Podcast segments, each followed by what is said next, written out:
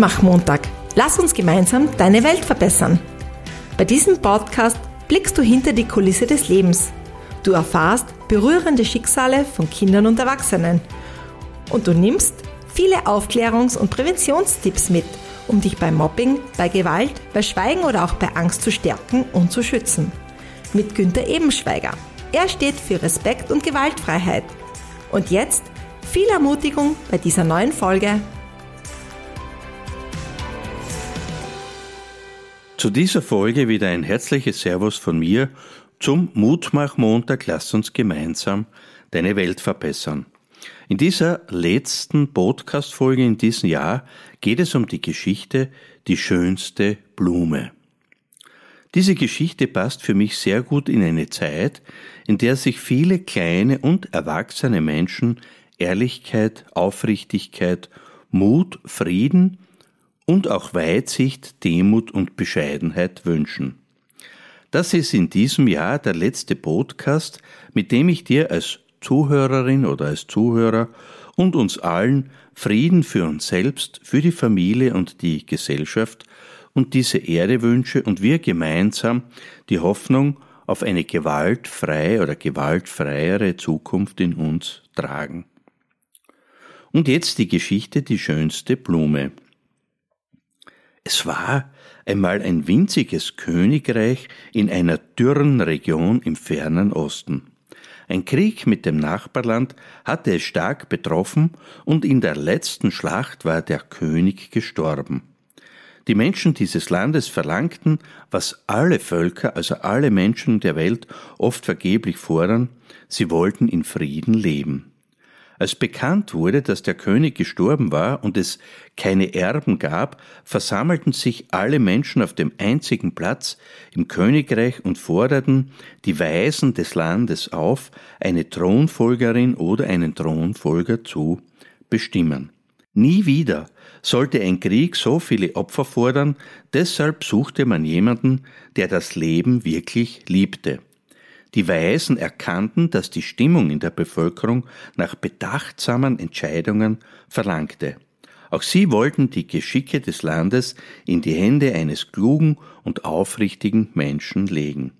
Schnell wurde man sich darüber einig, dass die nächste Königin oder der nächste König jung sein sollte, um eine neue Regierung zu gründen, die über Jahre den Frieden des Landes wahrte.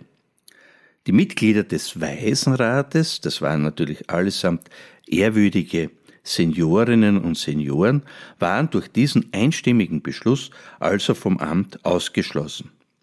Tagelang überlegten und debattierten sie, wie könnte eine gute Wahl getroffen werden. Für die erste Auswahl bat man nun jede Grafschaft, also man könnte heute sagen jeden Bezirk, um die Entsendung eines ihrer besten Anwärterin oder des besten Anwärters auf die Krone. Sie oder er möge sich vor dem Rat präsentieren. Innerhalb weniger Tage trafen sich die jungen Leute im königlichen Palast ein.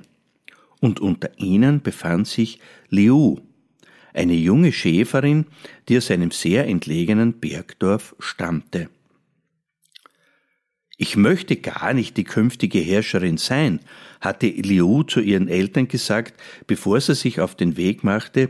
Was sollte ich denn als Königin tun? Liebe Tochter, unser Dorf hält dich für die Person, die am besten für ein friedliches Zusammenleben sorgen kann, hatte die Mutter geantwortet, aber ob du dich der Wahl stellst oder nicht, musst ganz alleine du entscheiden. Liu, die ein großes Herz für ihre Mitmenschen hatte, gab den allgemeinen Bitten nach und machte sich auf den langen und sehr beschwerlichen Marsch über Flüsse und durch Wälder vom Berg hinab zum Palast. Und da war sie nun. Inmitten von hunderten junger Männer und Frauen aus dem gesamten Königreich, die sich im großen Thronsaal vor dem Rat der Weisen versammelt hatten.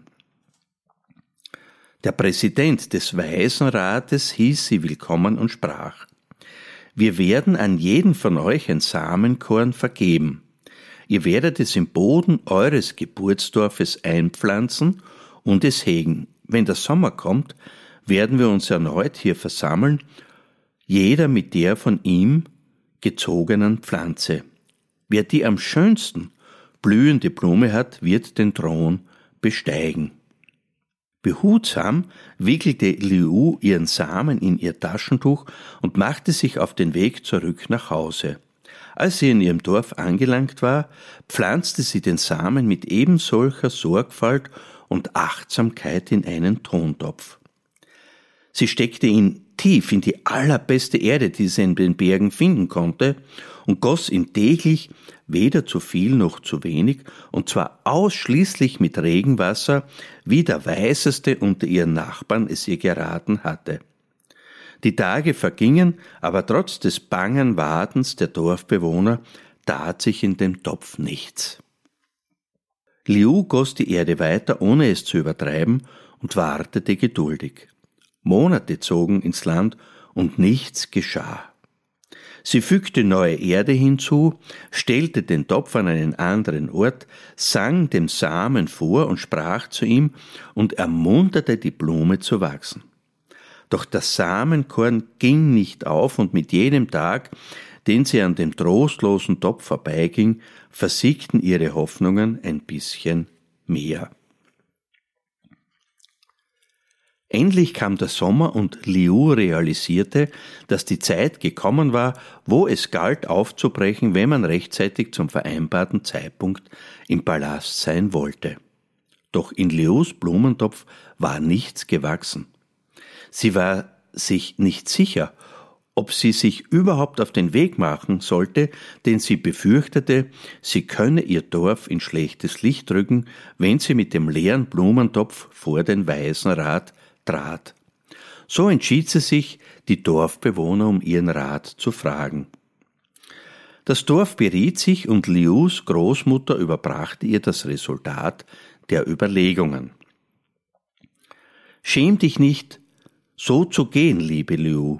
Unser Dorf hat nie vorgehabt, besser zu sein als die anderen. Wir sind nur eines unter vielen Dörfern, das wie seine Nachbarn den Wunsch nach Frieden hat und in seinen Bemühungen darum nicht zurückstellen will, sagte die Großmutter.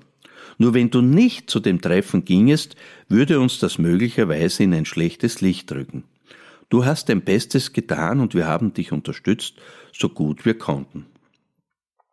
Nicht hinzugehen wäre, als ob man denen den Erfolg missgönnte, denen es gelungen ist, eine schöne Blume zu ziehen. Aber die Entscheidung liegt natürlich allein bei dir. Liu dachte die ganze Nacht lang darüber nach und im Morgengrauen machte sie sich dann auf den Weg zum Palast.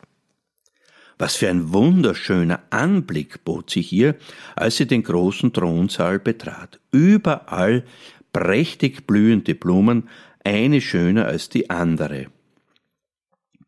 Der Waisenrat durchwanderte den Saal und besah sich Topf um Topf, bevor er seine Entscheidung traf. Die Farbenpracht und Blütengröße der hübschesten Blumen entlockten einigen Ratsmitgliedern regelrechte Lobeshymnen. So vergingen im vom Blumenduft erfüllten Thronsaal die Stunden.